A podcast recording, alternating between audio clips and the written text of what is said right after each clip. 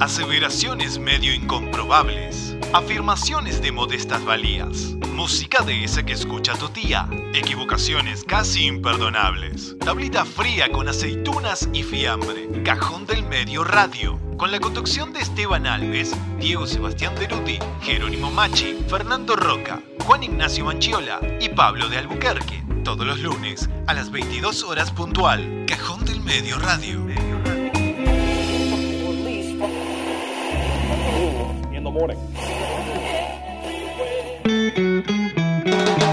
Las diez y monedas, hay ruido a madera. Hoy debe ser lunes, se abre el cajón con la mano de Teban, señor capitán de este barco sabe bien de naufragar. Dieguito, cocíname algo bonito, ya tengo saliva en la boca. Está Fernando Roca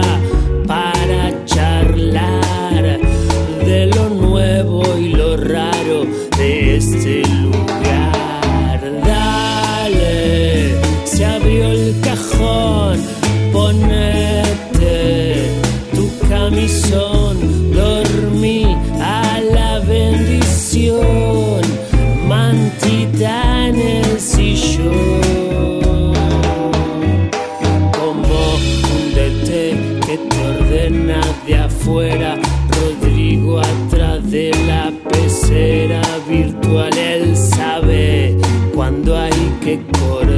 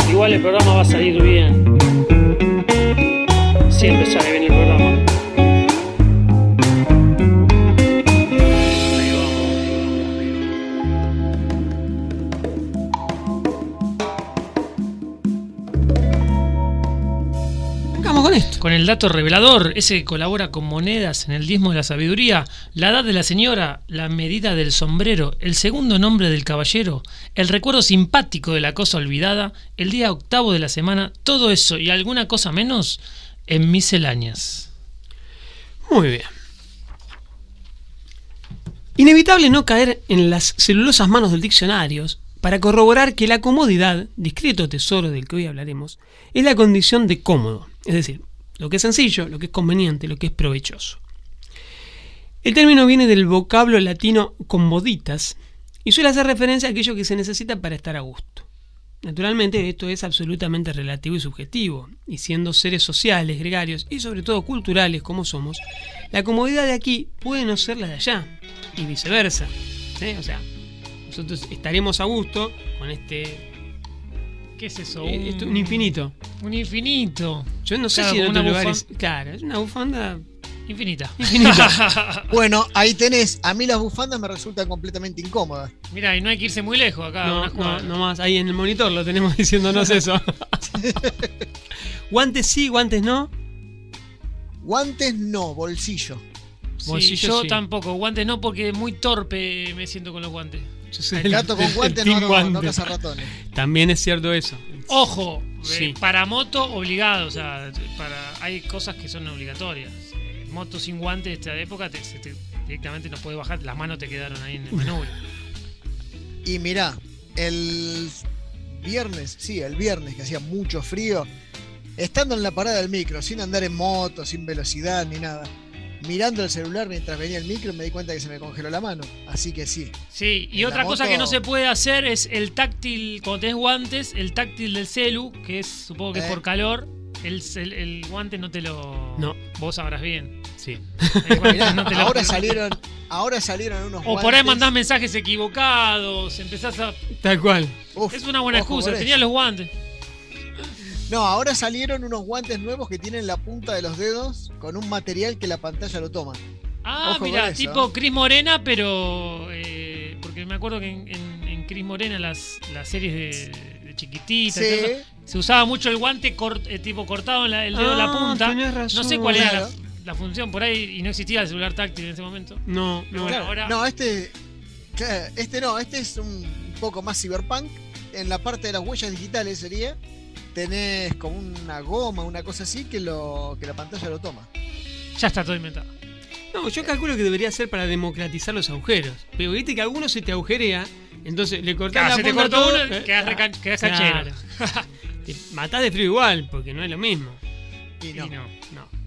Bueno, a lo largo de estas próximas dos horas, un poquito menos quizás, nos descalzaremos, desabrocharemos el opresivo cinturón, nos desbarbijaremos, pero manteniendo las distancias sociales, eso sí, y matecito, café, licorcito mediante, trataremos de estar lo más cómodos posible. La comodidad suele asociarse en el acervo popular con lo fácil, lo que se resuelve sin grandes trabajos de por medio. ¿A- Aquel es un cómodo. ¿Cuántas veces lo hemos escuchado? Sí, Uf. es verdad. Castigando al. Cada vez que hablamos de mi cuñado en casa. Sin más- Eh, Lo que pasa es que hay una cuestión más de fondo, que estamos acostumbrados a que el ocio sea mal visto. Exactamente.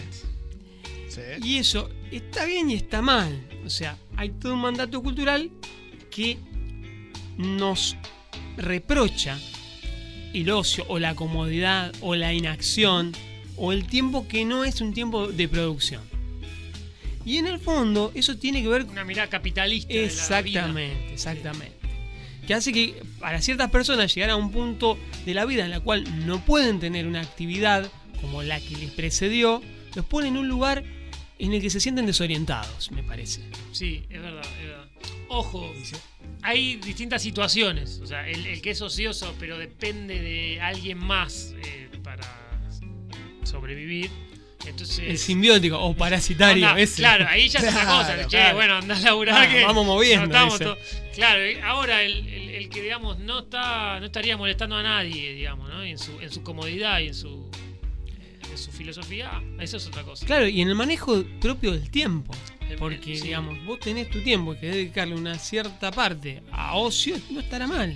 Inclusive hay actividades que, que por ahí no, no son eh, remunerativas y se consideran como, ah, eh, no pierdas el tiempo, ¿no?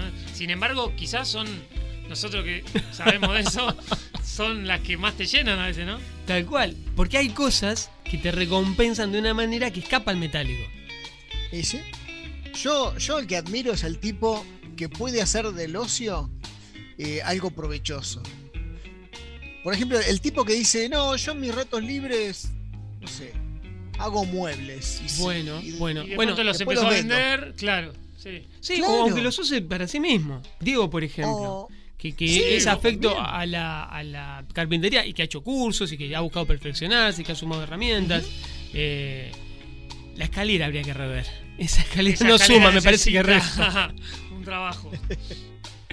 Eh, y hoy, antes de arrancar el programa, yo le compartía con Jero la fotografía de un cuchillo eh, que confeccionó un, un primo y amigo mío. Y la verdad, el trabajo que tiene encima y, y lo perfeccionado que está, porque eso ya raya en el arte. O sea, es, Sí, sí, es una no, cuestión sí, sí, totalmente arte para mí. realmente Sí, eh, va más allá de- del el producto seriado, es completamente artesanal. eh, Sí, y- ¿qué, qué- qué divide? ¿Qué, ¿Dónde está la línea que divide lo artesanal de lo artístico? Yo creo que No, no, es eso. Es, Lo todo es lo mismo. Es, es una mirada, me parece que eh, excluyente de cierta intelectualidad, me parece. Mm, Es como soslayar o darle un grado men- de menor valía, algo que en realidad es sumamente valioso. Sí, sí, El artesano es vos. un artista, claro. Sí, inclusive me pasa eh, en- recorriendo alguna feria de plaza que decís, wow, qué trabajo se debe a tomar esta persona para hacer esto que está buenísimo. Igual no lo ve, o sea, digo, ¿cuántos debe vender? Me imagino, de- no sé, de, no sé, qué sé yo. Justamente hoy vamos a cantar una canción que habla de, eso, de esos eh, muñequitos hechos con alambre. Decís, qué, qué laburazo, qué bien quedó, pero a la vez decís, "Wow, eh, no sé si se puede vivir de esto, ¿viste? Porque Claro, decís, ¿cuántos claro. podés vender? Claro. Sí. O sea, en la relación. Sin embargo, son todos artistas, tremendos Sí, artistas. Sí. Pero por ahí. Mira, yo he trabajado en la, en la feria de Plaza Italia cuando era la feria hippie ahí en Plaza Italia y las cosas que he visto que, que hace la gente, los chicos de los puestos. hay tremendo. muchísimo talento. Y hay mucho talento que, que no tiene un canal eh, de salida más que el de las ferias a veces. Exacto. Y en Sí, estos sí, sí. tiempos en los que la cuarentena ha reducido digamos, los márgenes y los espacios, realmente esa gente se la ha visto complicada. Sí, sí, sí, sí, sí. Bueno, em, encontramos a ciertos artistas, músicos, artistas plásticos, escritores, actores y directores, que han encontrado una beta que les ha proporcionado un cierto éxito o un lugar de reconocimiento y han elegido mantenerse allí. Eso implica otro tipo de comodidad. Ese no innovar suele ser un arma filosa por todos lados. Y esto naturalmente porque tanto puede cimentar la devoción en quienes consumen, ¿sí? como generar el hartazgo en base a repeticiones que con el tiempo acaban con deslucir lo que se hace y con cansar. Eh, hay ciertos artistas que generan en sus escuchas, hablando ahora de músicos por ejemplo, una cierta predecibilidad. O sea, vos como escucha querés que toque determinada cosa. Necesitas un camino parecido al que había recorrido porque si no... Igual con que se desvíe. Claro. Es complejo eso. Es ¿eh? difícil, eh, inclusive para ese artista mismo, decir, uy, me- no sé, la gente me reconoce por esto, esto. ¿Me podré ir para el otro lado? O sea, o tengo que seguir este camino. Hay muchos que a veces se, se repiten y no sé si a voluntad propia O voluntad o de... decir a voluntad popular, decir, uy, este, no sé, eh, o los artistas que quedan atrapados en sus canciones pasadas que no las quieren tocar más, decir, uy, yo quiero tocar las nuevas que están. Lo que pasa es que, a ver, si por ejemplo eh, vos sos alguien que escucha con cierto agrado a Miguel Mateos, ¿sí? Miguel, Sí, eh, el de SAS, Mil Mateo. Sí. tiene eh, Bar Imperio y Tira para arriba. Debe haber alguna más seguramente, él tendrá Sí, un montón sí, sí. de otras canciones por enunciar. Ah, hits, decís. Claro, pero si yo voy a un recital y no toca... Tocame esas dos. Haceme vice Bueno. con esa. Lo que, lo que pasó con el recital de Nirvana acá en Argentina, que hicieron todos los temas menos conocidos y no hicieron los que todo el mundo estaba esperando. Es verdad. Eh, después el enojo, ¿no? Con el público, una cosa así. Claro, se enojaron con el público por, por haber insultado a las teloneras. Exacto. Sí, sí, sí. Está perfecto. Eh, igual yo banco que, la, que el artista eh, pueda despegarse de, de eso que es lo esperable y decir, bueno, ahora hago esto, que ahora estoy en esta, hago esto. Así sea algo nuevo. eh, está buenísimo. O sea, es tomar ese riesgo está buenísimo porque también eh, digo, el, arte, es- el arte tiene que ser así de genuino, si no por ahí deja de serlo. Y sí, así, así salen después los proyectos paralelos.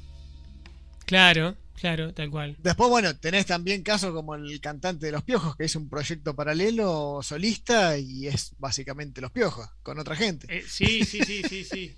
Tal cual. Bueno, pero ves, es un tipo que sigue vigente, ponele eh, el Sí. indio también, vos decís, de los redondos, podés hacer algo mejor. Y sin embargo, el tipo hizo una banda y sigue Sí. haciendo temas buenos y encara para otro lado y sigue. Y el resto de la gente que era parte eh, no recorrió un camino tan tan reconocido. Tan reconocido, Es- ¿no? Sky tiene sus seguidores. Sí, y, sin lugar a dudas, uno escucha la guitarra de él y, Y, está como escuchando a los redondos. es, es otro, otro nivel. Pero al hacer canciones es otra cosa. Y ha tenido que, que desdecir su camino también como vocalista. El primer disco, uno encontraba que había una voz forzada, como que no era la voz que, que- que debería ser natural en él. Como que buscaba mucho un registro parecido al de, al de los redondos Sí. y no lo tenía, porque no era el registro de él. Sí, sí, sí. Bueno, eso, eso le pasó también a Moyo. A Moyo en los primeros discos de Dividido les decían, pero vos estás cantando igual que Luca. Y el tipo tuvo una respuesta que me parece muy sincera y muy sabia. El tipo dijo, si, si hubiera tocado al lado de, de Paul McCartney, cantaría como McCartney. Toqué al lado de otro grande, ¿cómo querés que toque? Que cante. Es muy Sí. razonable, es muy razonable. Excelente Sí, respuesta. sí, sí, sí, sí. Eh, sí. Eh, acá Lorena nos apunta respecto a- al tema del ocio. eh, mis viejos no toleran el ocio, no saben el significado del disfrute. Es que no se siente como trabajo el arte.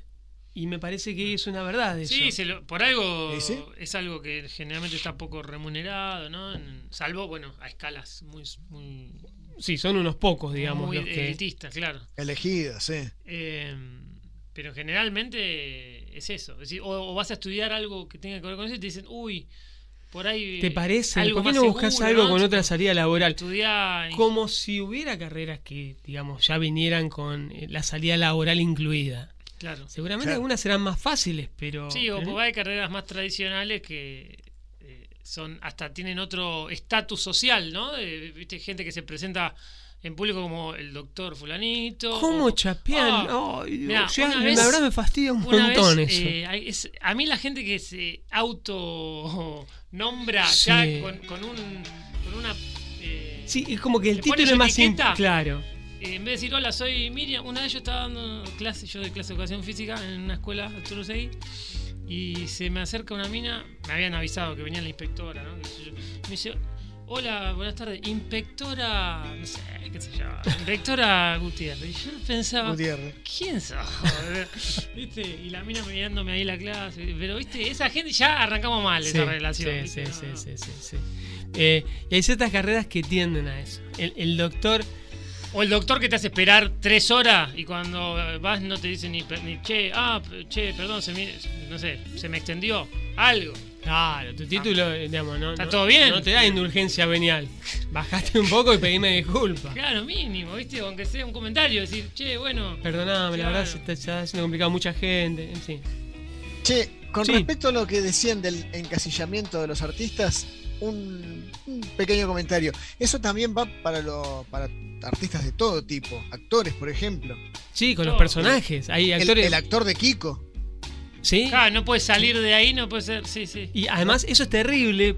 Pues lo que dice Fernando está buenísimo. Porque además eh, le ha traído problemas legales querer sostener ese personaje que en realidad no era de él, sino que estaba registrado a nombre de eh, Gómez Bolaños. Claro. Sí, Claro. sí, sí. Y vos lo veías al tipo con 60 años vestido con pantaloncitos cortos, Claro, con trajecitos de marinero. trastorno de personalidad, ¿no? De que digo, el, el Dale, personaje se lo buscate come a otra. él. Sí, sí, sí, sí. Yo me acuerdo, eh, ponele, qué sé yo, el actor de Harry Potter. Olvídate, Sí. hizo una, hizo después un par de películas, pero yo no puedo dejar de pensar que Harry Potter que va a ser un Wingardium Leviosa en algún momento, un, Claro. ¿no? Un hechizo. No, y no solo, no solo eso, sino que intentó por todos los medios de apartarse del encasillamiento y hace siempre películas súper eh, complicadas actoralmente. Es un, es un muy buen actor. es un buen actor, sí, sí, sí. Pero es, es lo que decís, lo vimos crecer como, como Harry Potter, desde los 11 hasta los 18, 20 años. Claro, sí, no lo Es puedes sacar de ahí. Tu mente eh, no lo Claro. puedes sacar. Acá eh, Julieta dice, por eso estudié diseño y ilustro como hobby. Para poder. Busqué Claro. una carrera que esté relacionada al arte, pero que me la paguen. Claro. Y que tenga algún punto de disfrute, eso está buenísimo. Además, eh, Julieta tiene un espacio en el que ilustra, ilustra en vivo. La- les recomiendo realmente que la sigan porque es, es muy bueno y además bueno como comparte su arte también. Sí, sí. El arte nos posibilita en eso también. Poder dar a conocer aquello que hacemos eh, y que por ahí no es lo que nos para la olla, pero Sí. sí es lo que nos llena. De lo que, sí. Digamos, eh, no es de lo que vivo, sino que vivo para esto, ¿no? Sí, exacto. Claro. Bueno, pero ya lo dijo, ya lo dijo Charlie García. El arte es cagarte de frío. ya lo escuchaba. Bueno, em, Y le dijo a la nata que era un pelotudo y también, también razón. donde pone el ojo pone la bala, Charlie. Bueno, el artista suele caer entonces en un brete, porque muchas veces el cambio viene a romper con un lugar de comodidad en el que también se instala el lector, el escucha o el espectador. Esto no es exclusivo naturalmente de aquellos que escuchamos música. Cuando uno va a un recital, lo probable, más allá de la presentación de los temas del disco nuevo, que es el leitmotiv de cualquier gira clásica. Antes salía el disco y había que presentarlo con una gira. Ahora las cosas han cambiado. Las giras por ahí acaso tienen más que ver eh, con una cuestión a veces de despedida, las, las despedidas de los chalchaleros, que duró años. Todavía se están Todavía se despidiendo. están despidiendo. Como o sea, la brujita Verón sí, exactamente. Em, Ahí está, yo, yo ahora que dije, lo nombré a la brujita Verón, Seba debe estar diciendo, vamos. Vamos, ahí está. vamos, ahí está, para vos. Se para vos. manifiesta eh, el Derubi. Claro, es como que está por acá. No, que No se va, no se va a dónde se va a ir ese muchacho. Em, bueno, estando estas giras de por medio, lo lógico es la presentación de los temas que se incluyen en el disco que se va a presentar. Pero como hablábamos antes, Claro. el que va a escuchar, el que va a presenciar, no va a ver eso en general. Claro. Y tiene que ver con una cuestión de que se siente cómodo con lo que ya conoce. Sí. Y los temas nuevos son desconocidos.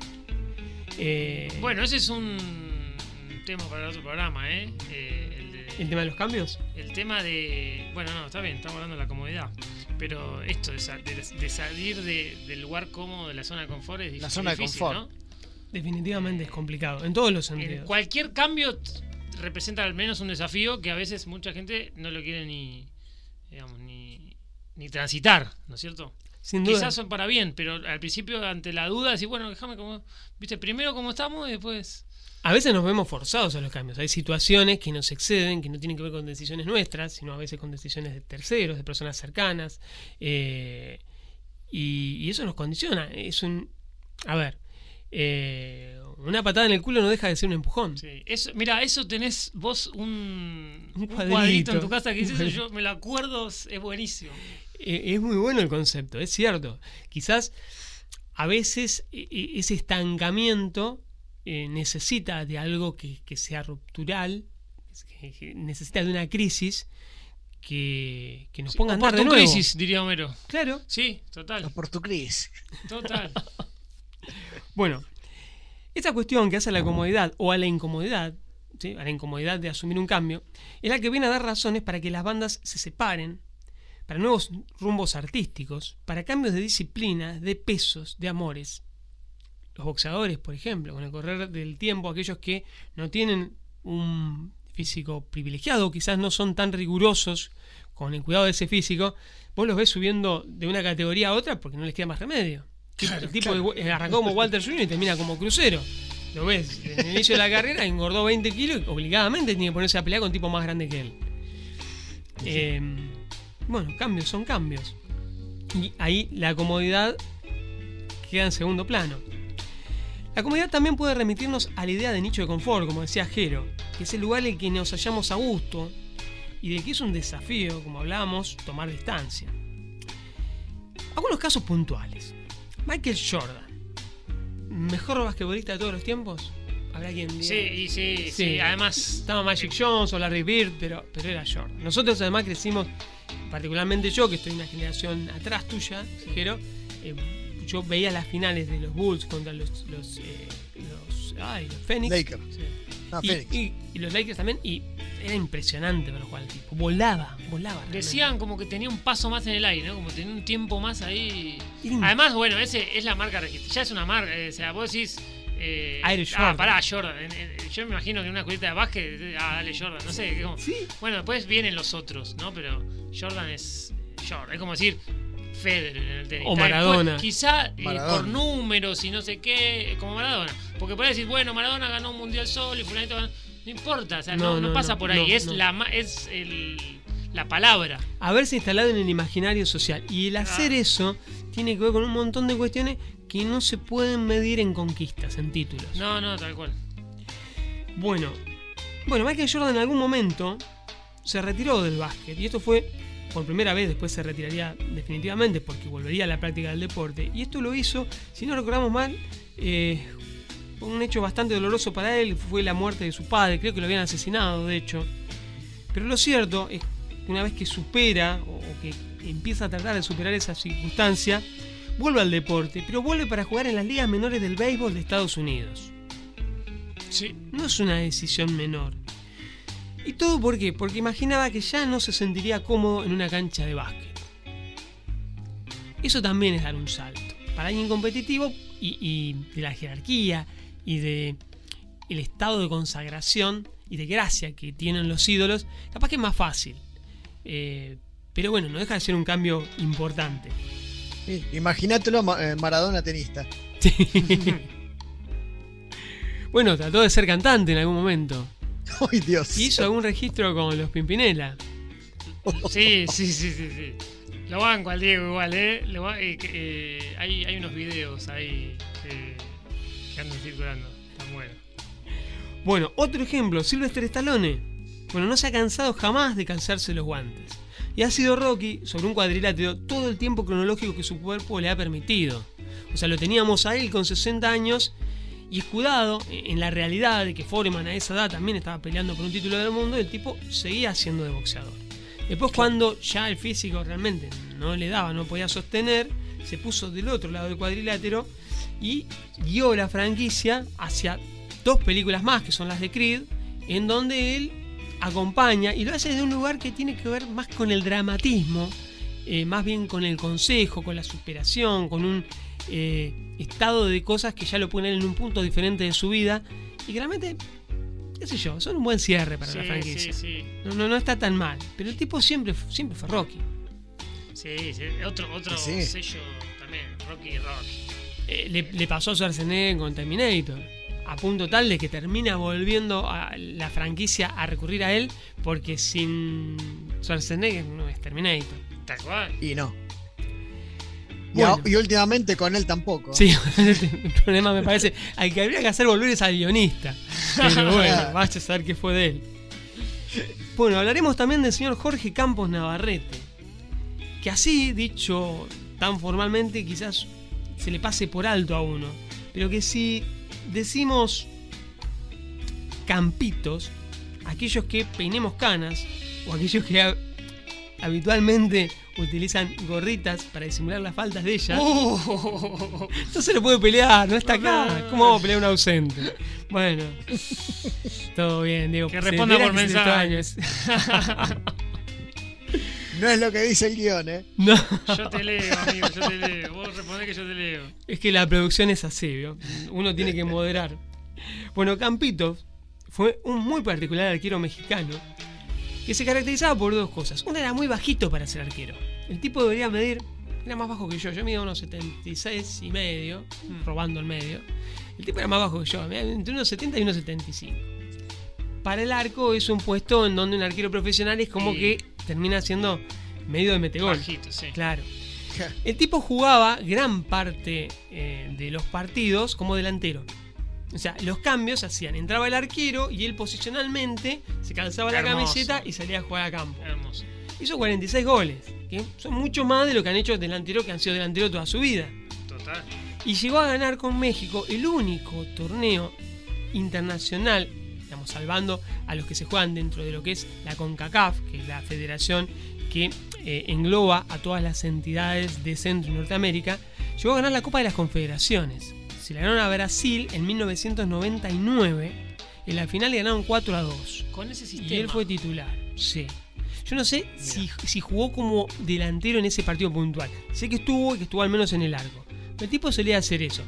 Nos hemos Es acostumbrado. una cosa de escuelita de fútbol, ¿viste? Decir, bueno, Sí. ahora va el arquero. Exactamente. Qué lindo. Y eh, yo no se lo he visto a otro, realmente. Yo no- nunca había escuchado esa situación. Che, escúchame, acá me dicen. Sí, eh, Lorena. sí. Pregúntenle a Alves si considera que la poesía es un arte. Yo creo que no hace falta ni preguntar. Ah. sí, sí, lo es, definitivamente. Ah. Es un arte mayor. No lo que yo hago. Para mí lo que yo hago es otra cosa. Eh, pero lo que yo hago arrancó como catarsis en un principio porque, digamos, yo bueno, siempre- ¿y el arte qué es? y el Un arte poco también, ¿no? Sacar algo de que necesitas sacar. Yo creo que, tiene sí. que haber algo que es visceral en el arte, Sí. pero que no puede ser exclusivamente catárquico, porque si no se desmerece. Creo que el arte consiste en tomar distancia de esa catarsis y poder proyectar sentimientos. En otras situaciones también. Listo, ¿sí? ya está. Ahí está, Lorena. Respondida, tremendo. Abajo. Alves. Bueno, em, Un saludo, gracias por escribir. Sí, definitivamente. Muchas gracias a, quienes nos escriben, a quienes se suman. Eh, nosotros estamos en el 221-363-1836. Ese es nuestro WhatsApp. Eh, y nos pueden contactar por ahí. Ahí también nos manda un mensaje Victoria. Bueno, se agradece también. Em, ¿Cómo seguimos? Bueno, desde lo musical, las inquietudes artísticas suelen navegar a contracorriente en las mansas aguas de la comodidad.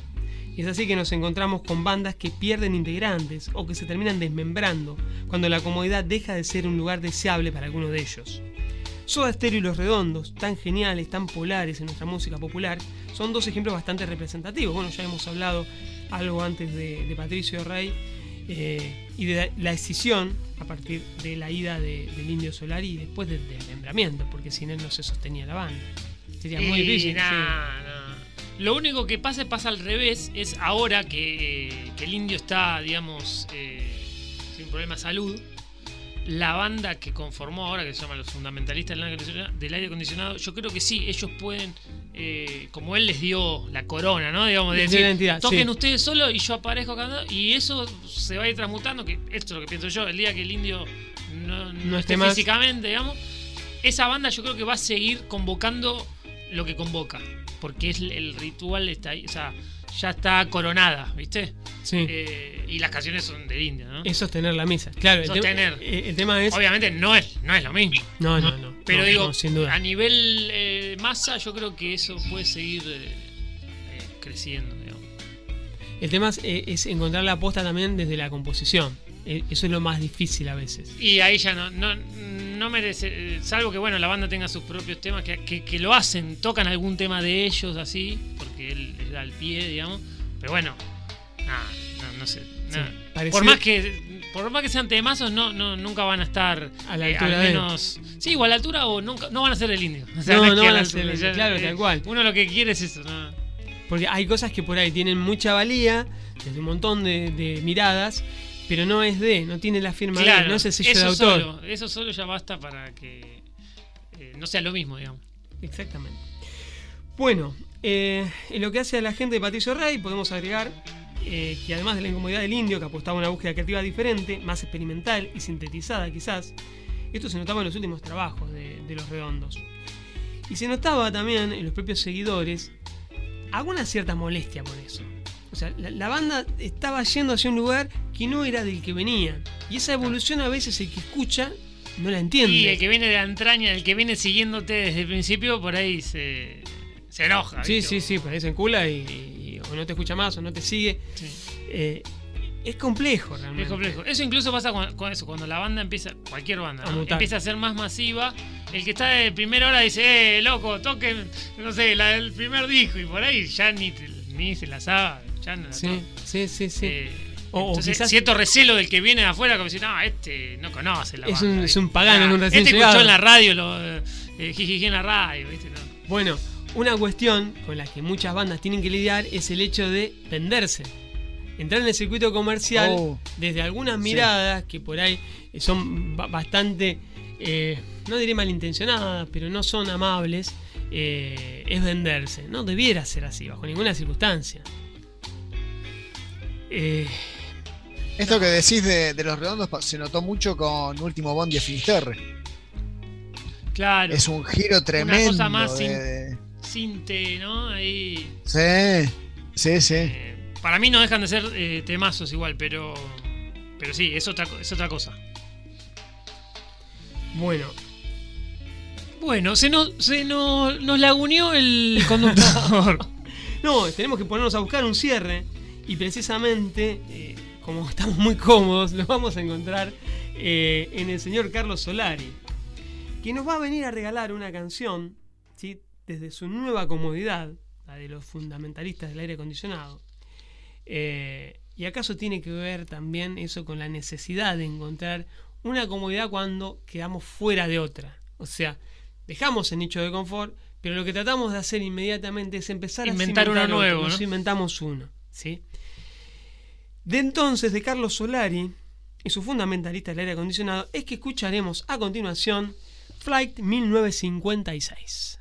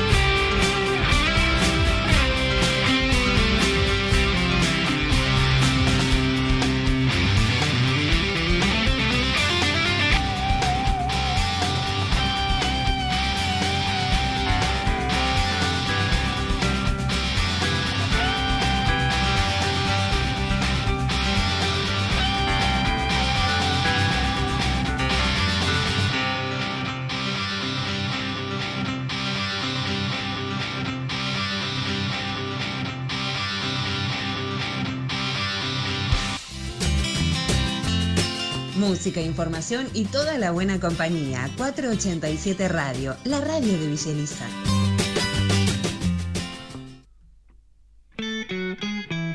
Acá estamos. Che, yo estaba pensando, le podemos pedir a los oyentes y las oyentes del cajón que nos manden cuáles son sus eh, comodidades. O sea, o puede ser ropa, puede ser. Posiciones, lugares de la casa. posiciones, claro, conductas cómodas que por ahí no estarían tan bien vistas. Yo, por ejemplo, tiro la mía, son esas, eh, esas medias que dije hoy de colores. eh, y por ahí también ar- eh, un, un buzo que tengo de lana que decís, esto no contengo la posibilidad de pero también. Este que tengo puesto, olvídate, este es para entre casa y para salir todo. Es como un peluchito, ¿viste? No, no, pero además se ve abrigado. Este No, no, este te esto gar- re para garpa. abrazar. Este Sí. es para- cuando, querés, cuando querés que te abracen te pones este. Eh, bueno, nada, nos pueden tirar esa. Eh, ¿qué, se, ¿Qué usan? ¿Qué se ponen? ¿Cómo...? ¿Cómo nos están escuchando ahora? ¿Cuál es su comodidad Claro, ahora? Claro. eh, Claro. o hay algunos que dicen, no sé, eh, bolsita de agua caliente. Sí. eh, Pullover, envolverse los pies en el pullover también vale. medias a- eh, adentro del pantalón. O pantalón, Pantalón las media, medias. claro, ahí está. Sí, sí, sí. Mirá, te tiro, te tiro una extrema. Ayer estaba viendo uno de estos programas, viste, de supervivencia, que los tiran los tipos en el medio de la nada. Sí. ¿Supervivencia al desnudo? Ese No, no, no ese justamente, Pará, pero bueno. una cosa. Fer. eh, ese Sí. programa, Supervivencia al Desnudo, ¿cuál es el sentido que te tapen eh, los cuerpos y es Sí, Supervivencia claro, al Desnudo? es al Algo que se pongan Claro. un calzón, Claro. señor. Y, pero, Me está queda estafando. más- queda, queda mejor supervivencia al desnudo que supervivencia en calzones. Habría que, ojo, ojo. Habría que probarlo. Hay que hacerla, hay que hacerla. Bueno, pero les decía, Sí. un programa de estos tiran a dos tipos en el medio de la montaña, tienen que simular que quedaron varados por una avalancha, tienen que llegar a que los encuentre la civilización. Y uno de los dos, avalancha, nieve, 10 grados bajo cero, estaba pantalón corto y descalzo. Ah. No, ahí, claro, ahí lo que media. pasa ahí es que al lado hay un. eh, tienen un motorhome al lado con una estufita, Claro. olvídate. Al, vos sabés que al tipo le preguntaban, le dice, el, el otro, el que estaba sobreviviendo con él, Sí. el compañero de, de desafío, le dice, ¿por qué el pantalón corto? Porque por las rodillas no se pierde la, la temperatura, dice. Y el agua, eh, la- estamos con nieve y estamos con las, las piernas hasta la mitad de nieve. Esto después se, me- se moja. Y a mí la ropa mojada, con el frío, me pone más incómodo que estar con las rodillas al aire. ¿Qué, qué nivel? Bueno, es una nivel. explicación, es cierto. A mí se me quemarían la gamba Sí. directamente. A mí me daba frío de verlo solamente. De verlo. Mirá que estaba con estufa al lado y me daba frío. Fer, vos no- yo no sé si vos te acordás, cuando íbamos a la facultad, hace Sí. un, un tiempo, Sí. eh, tomábamos la D, yo me acuerdo haberlo hecho con Nacho, pero seguramente hemos compartido nosotros también ese viaje. En pleno invierno, yendo a la facultad, entramos a cursar supongo que a las 8, así que tomaríamos el colectivo 7 y cuarto, 7 y 20. Había un tipo en Citibel sobre Centenario, no me acuerdo más o, más o menos por donde estaba Master Pizza. Sí. A la mañana vos lo veías al tipo, morocho, alto, flaco, Sí. ¿sí? Regar el jardín. Y vos lo veías en zunga al tipo. Ah, directamente playa. Pero estamos hablando de junio julio. O sea, tipo en exhibicionista. en cuero, en zunga y regando. Hermoso. Esa gente, Tipo cómodo si lo sabes. sí, el tipo estaría como, pero te, te traslada al frío. Porque realmente, además Sí. te hace sentir, Sí, sí, sí. Sí, sí, te sí. precariza el alma. Hay cosas que deberían Me- estar Me prohibidas. pasa a mí, me pasa a mí estando en, el, en- en mi trabajo, recontra emponchado, también estufa al lado, la puerta abierta porque tiene que estar todo aireado, obviamente. Tal cual, por protocolo. Y así todo, de repente veo pasar por la calle, también 8 grados, 10 grados, y veo pasar por la calle chicos, chicas, jóvenes, remerita corta, shortcito. Oh, viste, ¿qué les pasa? Es una cuestión hormonal desequilibrada de no, por yo medio. creo que es el fuego de la juventud, es la única explicación que le encuentro. Pero yo no lo tuve nunca eso. O sea, a mí me estuvo faltando. nunca en la vida. Che, Pues nosotros somos de la época de la estufa querosén. igual Nosotros escúchame, yo te veo, yo no te veo muy eh, vestido para la ocasión, porque yo estoy viendo que estás de camisa. Yo estoy con, en este momento con camisa, jean Ah, Y- Ah, bueno. Ah, elegante sport. y, y yo, así como estoy, podría. Bueno, y descalzo, eso sí. Pero porque así estoy cómodo. Ah, esa es tu comodidad, Un mirá qué momento, loco. ¿no tenés Así frío en las cómodo. patas? Discúlpeme, ¿eh? Que Y sea tan tengo- directo. Las tengo, no están apoyadas al, al piso, las tengo apoyadas en una tarimita de madera. Sí, bueno, es menos Bueno. fría que el piso, imagino. Mirá qué tipo, Pero- sí, sí. qué Pero- tipo coqueto. Empata con media, ¿no? Sí, sí, sí. Ah, ah, ah. Por ahí tiene los Siempre, radiantes. siempre.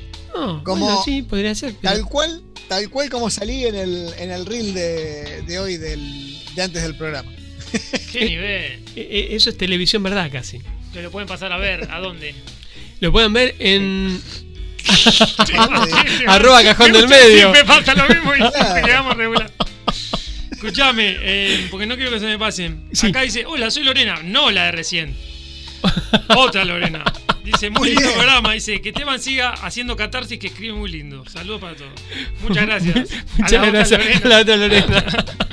Y acá tengo un Tenemos- audio que yo no sé, Sí. lo, creo que lo, lo voy a mandar al aire. Porque- Sin filtro, sin filtro. Sin filtro, porque bueno, prometí eso en el grupo del Cajón del Medio. Bueno. El, el se- el señor que está ausente, eh, que discutió con, Con Newton. manda esto, a ver, no sé. Hay algo más. Uy, no. Ponelo vos tu No, no quedó bien de mi- golpe. mi- Se ve que quedó medio. Está mal, eh, Para, está- ¿el primero está decís o el segundo? El- no, de los dos. Bueno, pará. Aguantame un cachito que subo el volumen. Hay algo más cómodo que las pantuflas ¿Cómo lo dice? de oso Uh, calentitas otro nivel. Ah, sí. acompañado de una calzoncillo largo y una mantita sentados en el sillón mirando una peli. Lo dice aparte pregunta, con un eh. tono hasta. Eh, Tono cómodo, porque debe estar cómodo él. Hay algo más. Por eso no vino.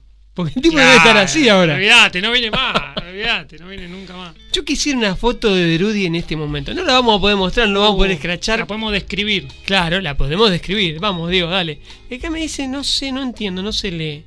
Porque sos de, por eso tenés frío. No, no se lee. no se lee. Qué lindo. Bueno, nada, la invitación está hecha. Cuéntenos cómo se sienten cómodos, cómo están ahora, si es que están cómodos. Acá, por ejemplo, eh, Lorena, la de la primer Lorena, Ahí está. en la cama, radio y chocolate. Y voy por un café con Bailey. Ah, bueno, está muy bien. Ah, Lorena. eso, eso es Está, otro. un super saiyajin de la comodidad. claro. Claro. Eh, bueno, muy bien. Chocolate. Así se hace. Oh. Oh, chocolate. Qué cosa rica el chocolate. Primero chocolate y después Bailey. No, pará. No. Las cosas. Eh, Eso, eso es, eso es ligas mayores. otro Sí, sí, sí, nivel. sí, sí, sí, sí, sí, sí. Bueno, Bueno, acompañamos. Que, que- ahora me dio hambre, Lorena. Bueno, gracias por, por esa data. Cuando los temas bordean lo convencional, pero del lado de afuera, cuando buscamos aplicadas aplicaciones que lo resuelvan todo, cuando programamos nuestro día con programas sin parchar, cuando las historias están entintadas, se vuelven oscuras o alternativas, o simplemente se cuentan distinto, el mueble imaginario nos muestra una trampilla con un espacio más, el cajón de las cosas cómodas. Bueno, esta semana estamos hablando de lo que nos pone cómodos. Eh, un tema que me, sur- que me resultó un poco incómodo a la hora de pensar el tema para esta sección. Pensé en hablar sobre la ergonomía, no solo a la hora de diseñar un joystick o un mouse, sino también a la hora de elegir una silla para computadora, pero la realidad es que eso es lo que hago todos los días en mi trabajo. Y ahora yo no quiero ponerme a trabajar, quiero estar cómodo. Así que, cómodamente, refloto una columna que no pudo salir hace un par de semanas. Voy a hablarles de una serie que me hace acordar, me hace, acomodar en mi silla cada vez que me siento a mirarla, porque sé que me voy a reír mucho. Y para reírse que esté relajado. La serie en particular se llama Rick y Morty. Es una serie animada, es particularmente violenta, eso hay que admitirlo. En sus capítulos es habitual encontrar desmembramientos, muertes y actos de violencia en general. Eso es parte de su inconfundible estilo. Pero también es extremadamente disparatada y graciosa. Rick Sánchez, el protagonista, tiene una personalidad misantrópica y nihilista que contrasta con la forma de ser de su nieto, que es un cobarde neurótico, generalmente bien intencionado. Es también, a su vez, una serie extremadamente inteligente y estúpida, porque mezcla conceptos fascinantes de la ciencia dignos de Asimov con chistes de pedos que parecen sacados de una mala película de Adam Sandler. Totalmente. Eh, claro. Es extremadamente confusa por momentos, ya que la inteligencia de Rick incluye planes que muchas veces nos harán volver atrás para entender mejor la explicación. Pero por sobre todas las cosas es una serie muy divertida, capaz de arrancarnos carcajadas, incluso en contra de nuestra voluntad. Por ahí te reís y decís, no me puedo estar riendo de esto. Es verdad, Fer, es verdad. Sí, sí, sí, sí. Muy identificado. Pero bueno, ¿de qué trata Rick y Morty? La serie nos cuenta las aventuras de Rick Sánchez, un científico viejo con problemas de alcoholismo y una inteligencia decididamente superior, que junto a su nieto Morty viajan por el espacio y otras dimensiones y realidades alternativas, viviendo ridículas y divertidas aventuras. Junto a ellos está Beth, la madre de Morty, la hija de Rick, obviamente, que es una cirujana veterinaria especializada en caballos, atravesando un matrimonio que siempre está al borde del colapso. También se encuentra Jerry, que es el pusilánime marido de Beth, que es un cobarde inútil al que Rick no solo no aprecia, sino que tampoco le oculta su desprecio. Eh, y el grupo familiar se completa con Summer, que es la hermana mayor de Morty. Eh, Summer está celosa de las aventuras que su abuelo y su hermano viven y les insiste en que la dejen acompañarles. Termina resultando una buena guerrera, aunque tiene una marcada tendencia a meter la pata, que eso es algo que viene en los genes, es habitual de la familia. La inclusión del grupo familiar de Rick y Morty permite a los, guiones, a los guionistas del show crear tramas donde se analizan las relaciones familiares en todos los aspectos, desde las relaciones de pareja hasta la crianza de los hijos. Estas temáticas van a estar presentes de alguna u otra manera, siempre en el fiel estilo de la serie. Como cuando Rick se convierte en un pepino, sí, en un Sí, pepino. gran capítulo. Es genial. Pero bueno, ¿por qué se convierte en un pepino? Para evitar asistir a una reunión de terapia familiar, porque sabe que va a tener una confrontación en esa reunión sobre su a- abandónica paternidad. Eh, a lo largo de sus cinco temporadas, la quinta está actualmente en emisión, nos vamos a encontrar con un sinfín de simpáticos personajes de nombres muy extraños.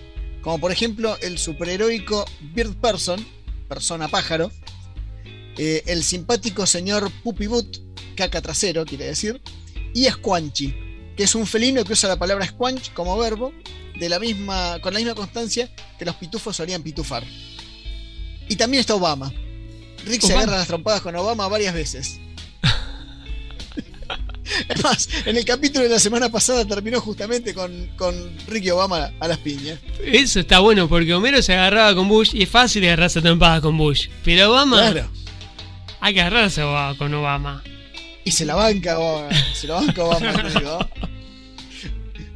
Lo más interesante que tiene Ricky Morty, aparte de la tonelada de risas y violencias que se despacha por capítulo, y cada capítulo dura media hora, nada más, menos de media hora, veinte y pico de minutos, es esa habilidad con la que nos explican avanzados conceptos científicos y hasta filosóficos de una manera tan simple que el público general pueda entenderlos.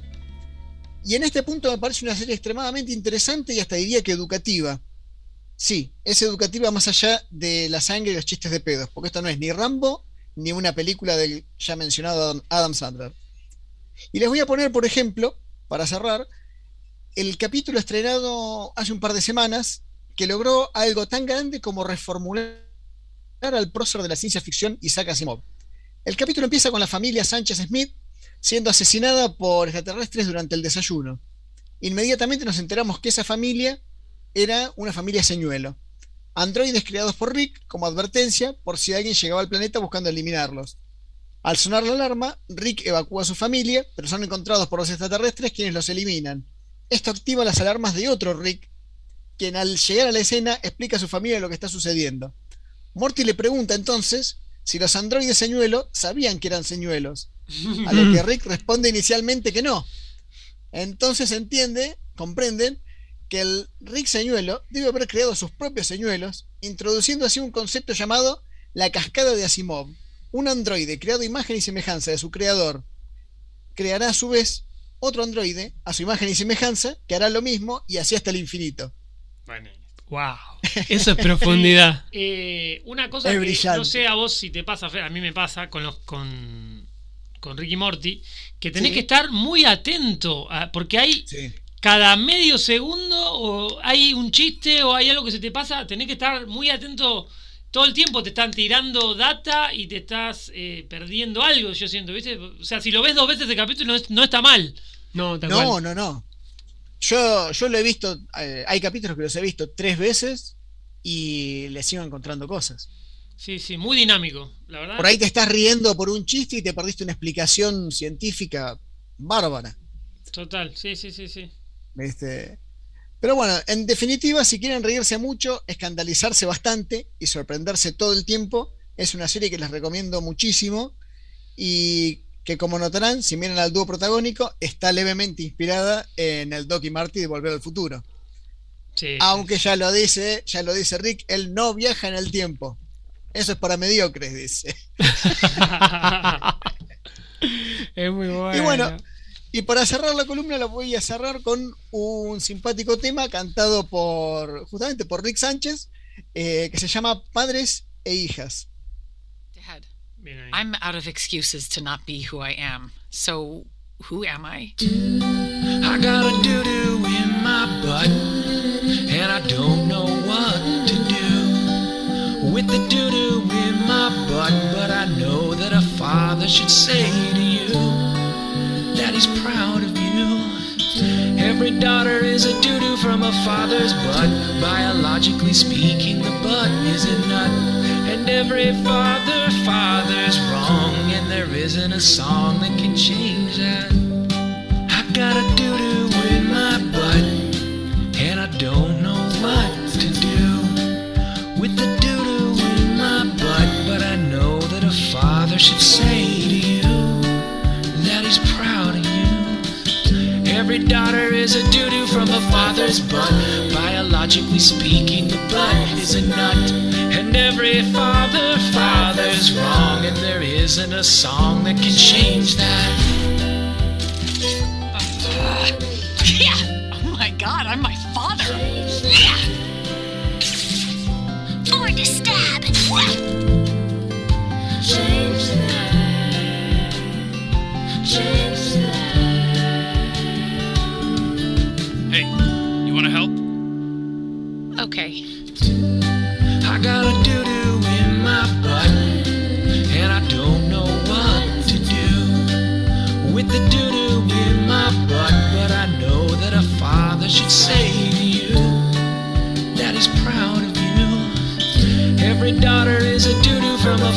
Father's butt. Biologically speaking, the butt is a nut. And every father, father's wrong. And there isn't a song that can change that. Seguinos en Instagram. Somos arroba 487 Radio. Aseveraciones medio incomprobables. Afirmaciones de modestas valías. Música de esa que escucha tu tía. Equivocaciones casi imperdonables. Tablita fría con aceitunas y fiambre. Cajón del medio radio. Con la conducción de Esteban Alves, Diego Sebastián Deruti, Jerónimo Machi, Fernando Roca, Juan Ignacio Manchiola y Pablo de Albuquerque. Todos los lunes a las 22 horas puntual. Cajón del medio radio.